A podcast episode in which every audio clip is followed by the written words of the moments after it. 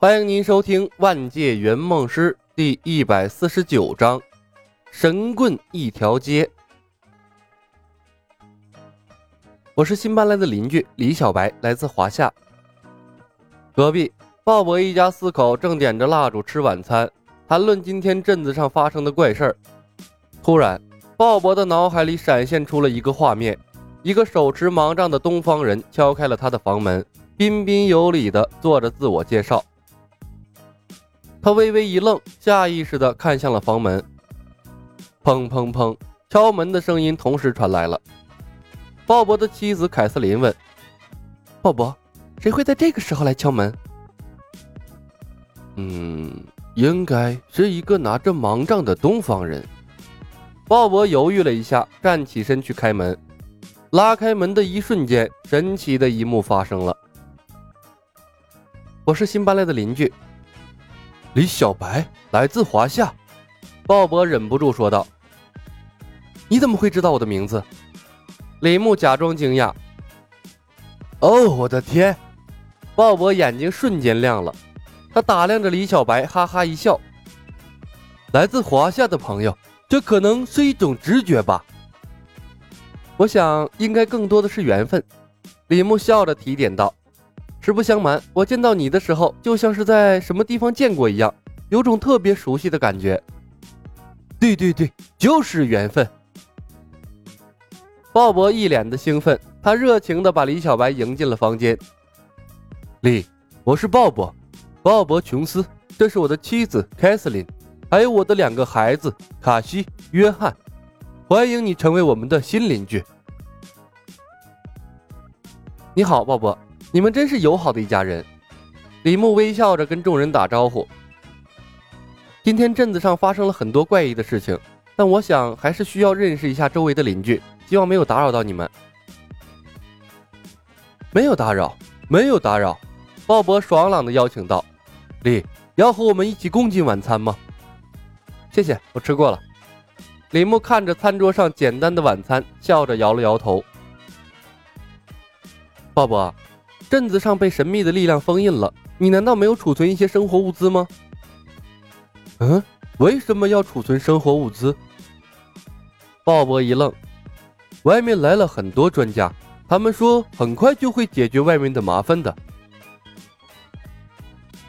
鲍勃，你被骗了。李牧看了他一眼，笑道：“呵呵，如果他们能很快解决外面的问题，那就不会在外面大肆的搞建筑了。”一瞬间，鲍勃的脸色变得非常难看。他一拍脑门：“见鬼！我怎么没有想到这一点？”李，谢谢你的提醒。我想，我的确应该准备一些备用物资。李，你你为什么带着一根盲杖？你是盲人吗？鲍勃十岁的女儿指着李牧手里的盲杖，好奇地问道：“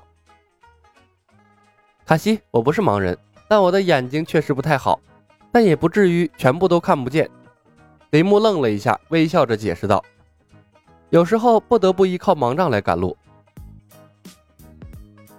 真可怜。卡西眨了眨眼睛，同情的道：“没什么可怜的，卡西。”林木笑着转向了长着一头金发的女孩子：“她不只是我的盲杖，还是我的武器。”在我的家乡，我还有个绰号，叫做盲剑客。如果谁欺负了你，可以来找我，我替你揍他。啊，超级英雄！卡西的眼睛亮了起来。嗯，也可以这么说。李牧微笑道：“丽，你真是个乐观幽默的人。”凯瑟琳以为他在逗小女孩，善意的笑道：“很高兴有你这样的邻居。”我也很高兴，李牧笑着转向了鲍勃。我想，我该去通知别的邻居了。我不能眼睁睁看着他们被愚蠢的官员欺骗，让生活陷入困境。鲍勃，方便告诉我周围邻居的名字吗？当然，如果我不是要去提前采购一些生活物品，一定会和你一起去通知大家的。鲍勃耸了耸肩。街对面住着的是罗伯特。他是个拳击教练，一个脾气暴躁的家伙。隔壁的是凯恩一家，他经营着一家汽车修理厂。李牧从鲍勃的家里走出来的时候，已经掌握了一条街上的人员信息。然后啊，他设想了一下和凯恩见面的场景，隔着玻璃投射给了鲍勃的邻居，四十多岁的汽车修理厂老板。之后义无反顾地敲响了他的家门。李牧离开后，凯瑟琳奇怪地看着她的丈夫，鲍勃，从来没见过你对陌生人这么热情过。鲍勃看了两个孩子一眼，把凯瑟琳拉到了一边，一脸神秘的压低了声音：“凯瑟琳，我想我具备了超能力。”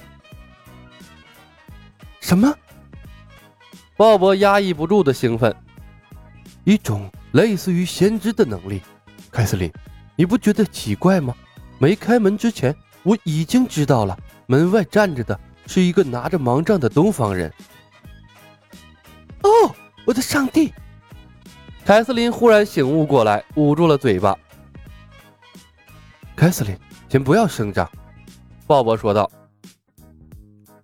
我还不知道怎么使用预知的能力，但我可以肯定，这项超能力一定会给我们带来巨大的变化。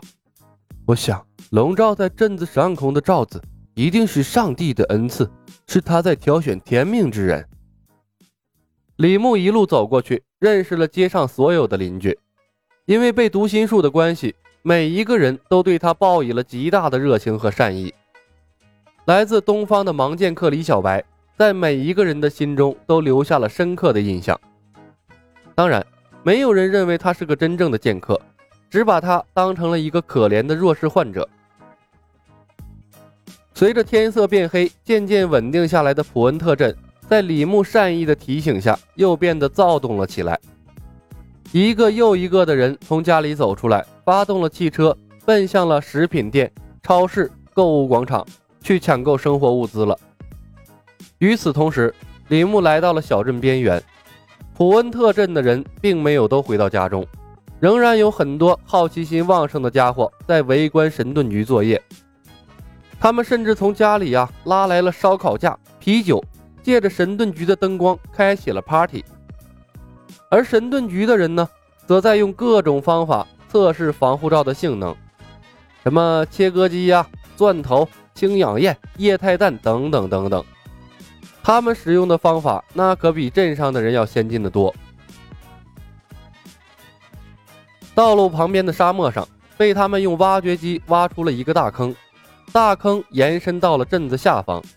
仿佛有一层透明的罩子贴着地面，镇子里面的人从上往下可以清楚地看到下面的施工人员，下面的人也是没办法打破透明的罩子钻到镇子里。这是一幅看上去奇异的画面。路口边缘，神盾局的探员正在大声地向治安官莱恩分配任务。莱恩，在安迪卡普恩特找两个东方人。还有一个金发、棕色眼睛、留着络腮胡子、看上去二十多岁的白种人，他可能穿着医院的病号服，说起话来疯疯癫癫的。本集已经播讲完毕，感谢您的收听。